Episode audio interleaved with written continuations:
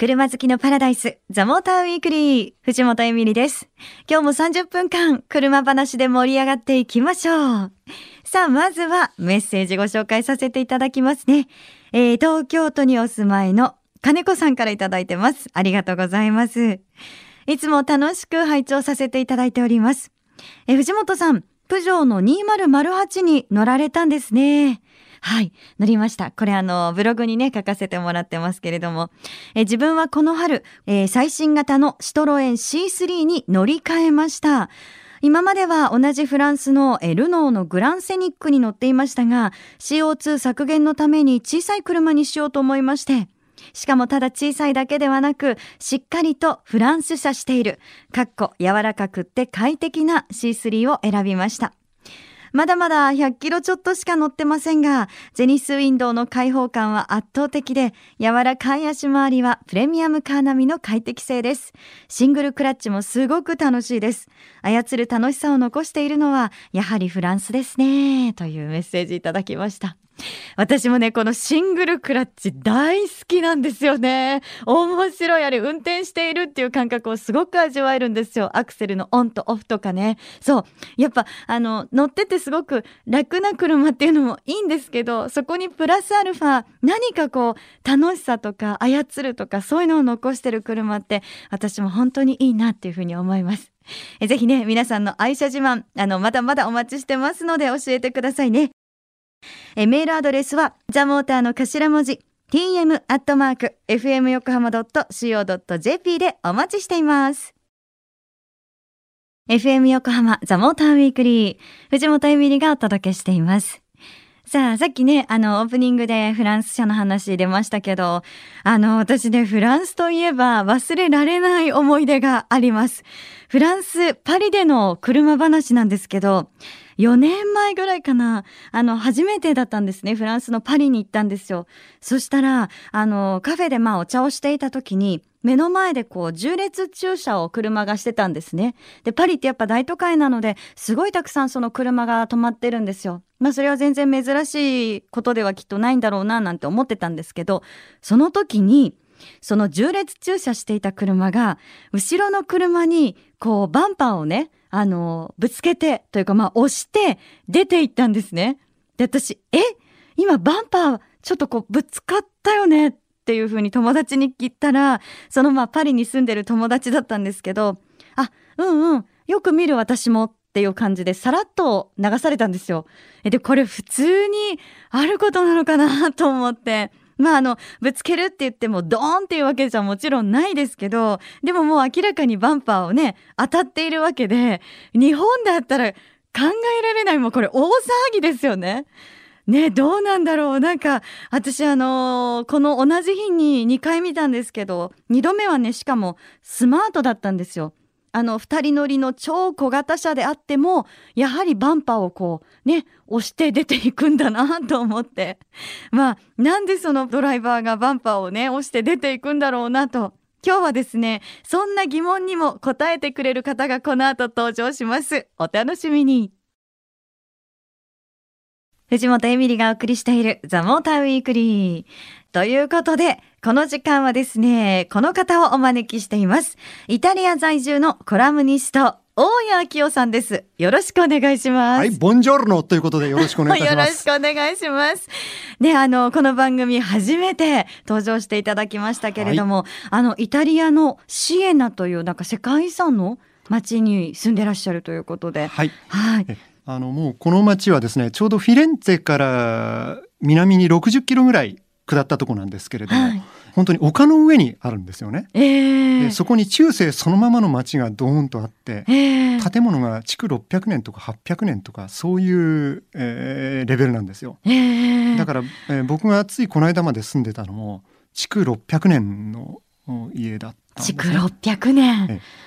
歴史が違いますねやっぱり。でもねやっぱりエレベーターないし結構きつかったですよね。そういうところはエレベーターなし。そうなんです。あそっかそっかそうですよね、ね、なんか日本でそのやっぱ当たり前だなっていうふうに感じてることがあの、まあ、さっきの話じゃないんですけど私そのフランスに行って、まあ、バンパーをこうね押して出ていく車を見てすごくびっくりしたんですけど、はい、やっぱこう何回もその旅行に行ってるはずなのにえって思うようなことってやっぱあるんですね。18年住んでも、えー、まだ毎日が驚きですね。あそうなんですか。はい、えー、えちなみにその大家さんあのねこれからその驚きをたくさん話していただきたいなと思うんですけど、はい、まずはそのバンパーをこう押していくっていうのはあれはなんかもう日常的な光景で間違いないんですか？結構あれは地域によってバンパーを押す町と押さない町っていうのは実はあるんですよね。はい、押さない町もあるんですね。そうなんです。でやっぱりその大都市なんかでもう本当に駐車場事情がもう熾烈なところ、はい、そういうところはもう押さざるを得ない。ですよ、えー、それからあとあのイタリアでもミラノとかね、えー、ローマとかそういったところですと、はい、やっぱりもうバンパー押して当たり前。で押されたくない車例えばなんかちょっといい車乗ってたりするでしょ、はい、そういう人はちゃんと地下のガレージに止めるとかまあそれなりに対策しておくわけです。なるほどね。あとあの、はい、まあ皆さんで暗黙のうちにサイドブレーキ引いとかないんですよね。ええ、そうすればあの前に少しボヨヨンって動いてもそれほど車にダメージがないしそれから押す方も押しやすい。えそうだ。サイドブレーキ。そっか。じゃあみんな引いてないんですね。あの引かないのがとりあえずあのしきたりというかね。へえそういうのあるんですよね。あやっぱ面白いな。なんか実際になんか大家さんにね伺うともうリアルにそれがどんなことなのかっていうのを教えてもらえるので。い。っぱい話持ってまいりました、はい、じゃあどうしよう。何からいきましょうか。なんかねいくつかこうあのリストアップしていただいたんですけど。私ちょっと今これ気になってるのが、はい20年経過すればなんかクラシックカー扱いで得点を受けられるっていう、はい、この話気になりますけどこれ、ね、あのイタリアではイタリア古典車協会というあのクラブがあるんですね。はい、で、えー、そのクラブが、えー、この車はヒストリックカーだということで認定してくれるんです。はい、あのヒストリックカーとかクラシックカーって聞くとすごいこう立派な車イメージしますけども。えでも原則として20年経った自動車ならば、うん、その何でもいいわけなんですね。えー、何でもいいんですね。だから最近ではねあのランチアイプシロンのご先祖様である、はい、えー、アウトビアンキのイプシロンディエチとかねイプシロン10ですね、はい、それからねフィアフィアットパンダ。はい、パンダわかります、はい、初代のパンダとかも、ええ、もうヒストリックカー扱いになれる車があるんですよ。へえ。ただ、はい、それがねそんじゃそこらのそのパンダやイプシロン DH ではダメで、うん、やっぱりオリジナルのコンディションが保たれてる自動車じゃないとダメなんですね。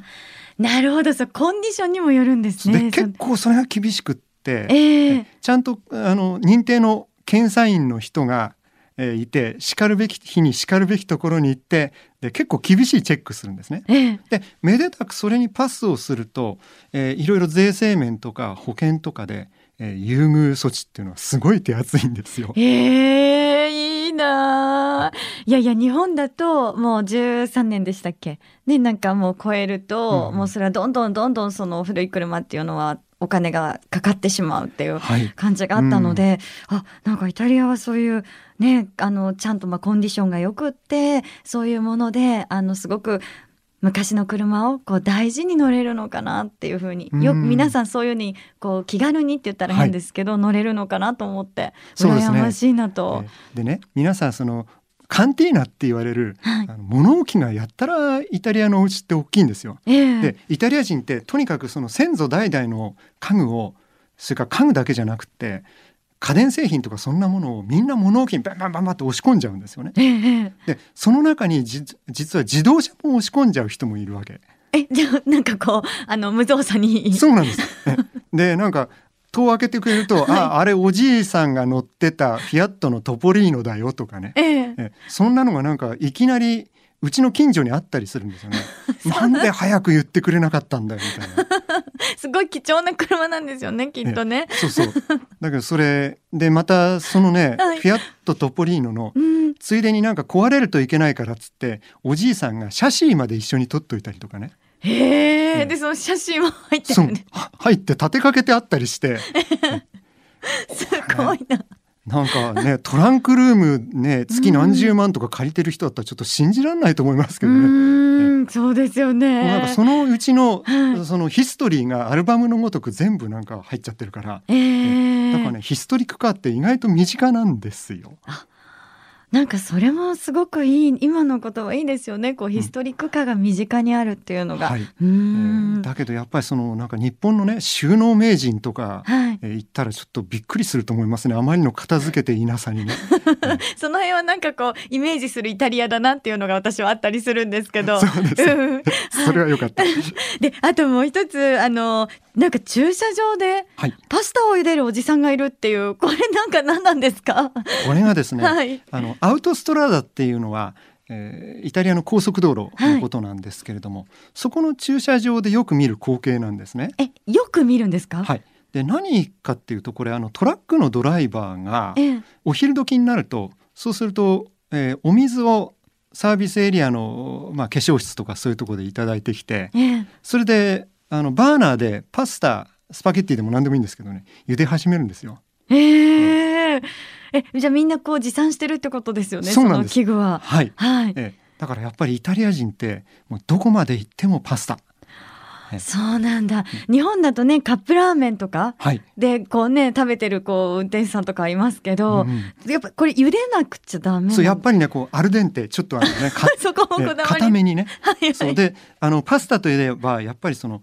キャンプ場に行くでしょ、はい、で例えば国境を越えてフランスとかドイツのキャンプ場に行くと絶対パスタ茹でてる人がいて、えー、聞くとあのあの聞き見立てるとそうするとイタリア人なんですね「えー、あらマンジャモイシェーメ!」とかなんか言って、ね、それでなんか知らないけど私がイタリアに住んでるっていうと「ビアニビアニ」とか言ってあのなんかそこへ輪に入れてもらっちゃったりしてね。へえ、あなんかこう陽気ですごくそういうこう仲間もなん気さくな感じでっていう。そうそうそう。うんなんかイタリアだってね寿司食いねえじゃないですけどもそんな感じですよね。は あ。ねいや本当にいろんな話をね伺いたいななんて思ってるんですけどこれあのー、どうしてもこれも聞きたかったんですけどなんかそのアウトストラーダ高速道路が車線ごとに速度が違うっていうのを聞いたんですけど、はい、はい、あのイタリアっていうとなんか特に、えー、大都市に行くと皆さんほとんど車線守ってないんですよね。はい、えー、車線書いてあるんだけどもうなんかはあの三段横跳びとか反復横跳びみたいなそういう自動車たくさんいるんですよ。はい、一方でアウトストラーダに一旦乗りますとねそうするとやっぱり走行車線には遅い車、うん、で追い越し車線には速い車と。で一番、えー、左側の追い越し車線が最も速い車っていう、はい、なんかそれがね妙にきちんと守られてるんですよね。へえ、うん、あそこはしっかりじゃ守るんですね。でねなんかそれだけ聞くとあやっぱりなんかイタリアってすげえなって思いますけども実はその裏にはですねとにかくその速い車と遅い車の差が激しすぎるんですよね。うん、ええ。だから遅い車が追い越し車線なんか走っていようもんならそれこそあのこれは法定速度明らかに超えてますけどもそういう自動車が、えもうバンバン来ちゃうわけなんですよ。うんうん、えで一方で、えー、それこそね車齢20年超えみたいなそういう自動車がありますから、はい、ですからやっぱりあの自分の身の程を知るというかねそういうところもあって実はあのきちんと車線分か分けて、えー、皆さんきちんと守って走っているんですよね。いやそれは本当に私すごくあのいいことだなって思うんですけどね日本だと車線が分かれてるんですが結構あの意味をなしてなかったりとかしませんっていうね高速道路運転してると、うん、ずっとこうあの、まあ、追い越し車線をずっと走ってる車とかも結構見るんですよね。あのねゆっくり走ってもねイタリアって結構楽しいんですよね。でほら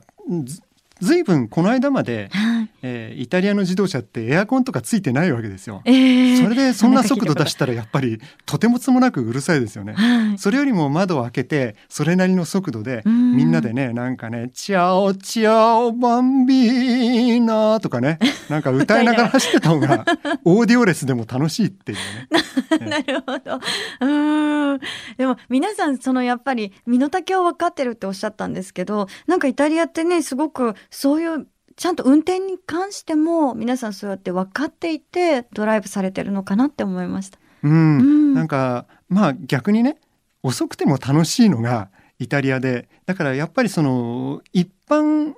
国道どころか県道とかそういうのをあの喜んで行っちゃう人ってたくさんいますよね。で、まあ、結構イノシシとか、はい、あのハリネズミとかそういうの飛び出してくる時もあるんですけども、えー、まあ、あのそれを避けながらですねあのなんかワイナリーを巡ったりとかね、えー、えー、そういうことをしながらだからいわゆる一般道っていうのも結構イタリア楽しいんですよ。だからなんかこう日本の方だとなんか自動車雑誌とか読んでアウトストラダドンみたいなそういう感じありますけどもね、はい、逆に下道行った方がイタリアは楽しいかなおお、そうなんだ。行きたくなりました。本当に。うん。海沿いとかそういうのもね、えー、やっぱりそういう下道の方が海岸線ずっと辿っていくわけですよね。えー、そうするとなんかちょっと60年代っぽいそういうリゾートがあったりしてね。えー、え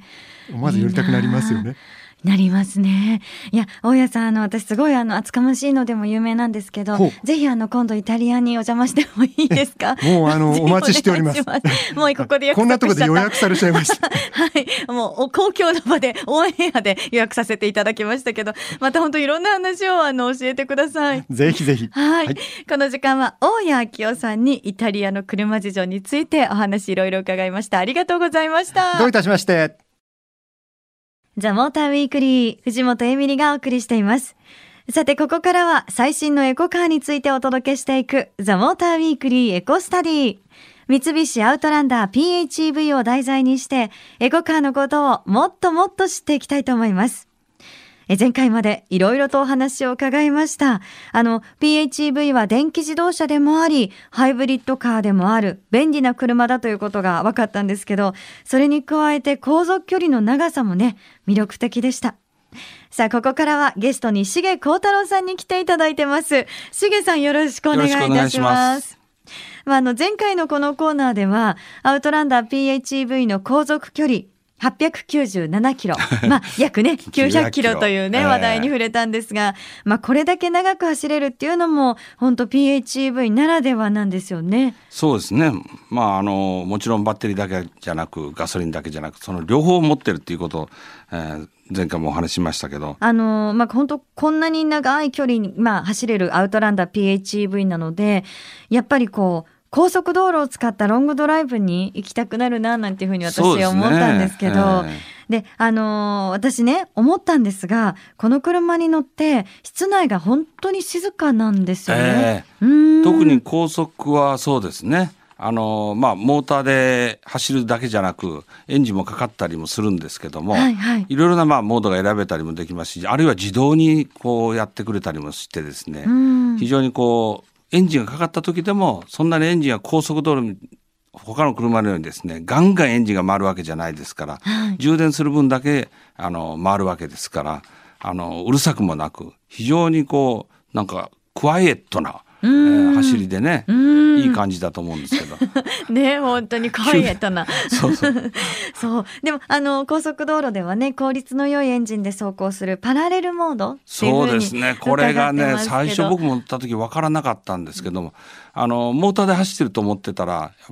いつの間にかこうエンジンがかかってて、えー、でエンジンがエンジンで走ったりもしてるんですね。あるいはエンジンとバッテリーと両方で走ったりそれはそのインパネの中のねメーターの絵でわかるんですけども、はい、そういうことをしてるんですね。それがねあんまり乗っててもわかんないんですよ。勝手に自動にやってくれるんですよ。それがねまたすごいな、えー、ということでただあのバッテリーだけじゃない、えー、その航続距離が伸びるわけですよね。そういうふうにやってくれるから。うん、ん。なんかあのバッテリー残量が多い時は100キロを超えてもエンジンかからなかったりとか、あとスピードをね控えて安全運転してれば、まあ、高速道路でも EV モードで走れる距離が長く、ね、で、ね、きたりとか、えー、本当にすごくそれをねこれはね面白いです面白いですね、えー、選んでやってくれる。なんかね外見てる場合じゃないっていうぐらいメーターに釘付けになりますよね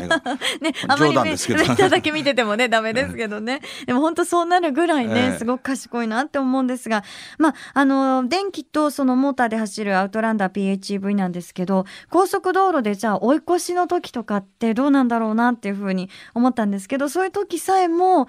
気づかないんですよね。そうですね。エンジンがかかったっていうのがね。えー、うん。ぐっと追い越してくれますからね。両方の力で。はい、えーはい、そこもねストレスなくだなっていうふうに思ったんですけど、はい、まあこういう静かなエンジンで静かな車内を実現するのって、しげさん難しいんですよね。難しいですね。えー、でもまあ本当にポイントはエンジンをそんなに高速でもギンギン回さないっていうことと、まあ、モーターはもともと音がねそんな爆発もしてないですから音少ないですし。だからあとはそのロードノイズだとか化石リ音だとか他のところになってきますよね。はい、そういった部分もじゃあしっかりね、ええ、もちろんこの車は全然大丈夫なんですけども、えー、当然その元のエンジンの音が大きくないですから非常にこう楽っていうか、うん、乗ってて楽ですよね。えー、やっぱりこうあの会話とかをね楽しみたいなっていう時はね、ね、こう静かな車内でロングドライブっていうのが、ね、ムード作らないとね、うん、そうですね。いいムードになるんじゃないかなと 思いますけれどもね、はい、さあ皆さんからの質問をお待ちしてます。アウトランダー PHEV について疑問に思ったこともっとこういうところが知りたい。何でも結構です。気になったことぜひメールにてお送りください。メールアドレスは tm アットマーク fm 横浜アットマーク fm 横浜 .co.jp でお待ちしてます。ザ・モーターウィークリーエコスタディ。この時間は、重幸太郎さんにお話を伺いました。ありがとうございました。藤本エミリがお届けしてきました。ザ・モーターウィークリー。いかがでしたでしょうか？今日は本当にあのイタリアのね、面白い車事情を教えてもらいましたけど、イタリアってこう、やっぱルーズなイメージが私はあったんですけど、守るところは皆さん交通ちゃんと守ってるんだなと思って、で、日本も見習うべきだなっていうふうに感じたりして、いやいや、イタリア実際に行ってみたいなっていうふうに本当にね、思いました。さて今日の収録オフショット写真などは番組サイトザモーター .jp に掲載してます。翌月曜日には今日の放送がこの番組サイトにもアップされます。そちらもチェックお願いいたします。そして皆さんからのメッセージお待ちしています。アドレスは tm.fmyokohama.co.jp ザモーターの頭文字 tm.fmyokohama.co.jp です。それでは皆さん、良い休日ドライブを。ザモーターウィークリー。お相手は藤本エミリでした。また来週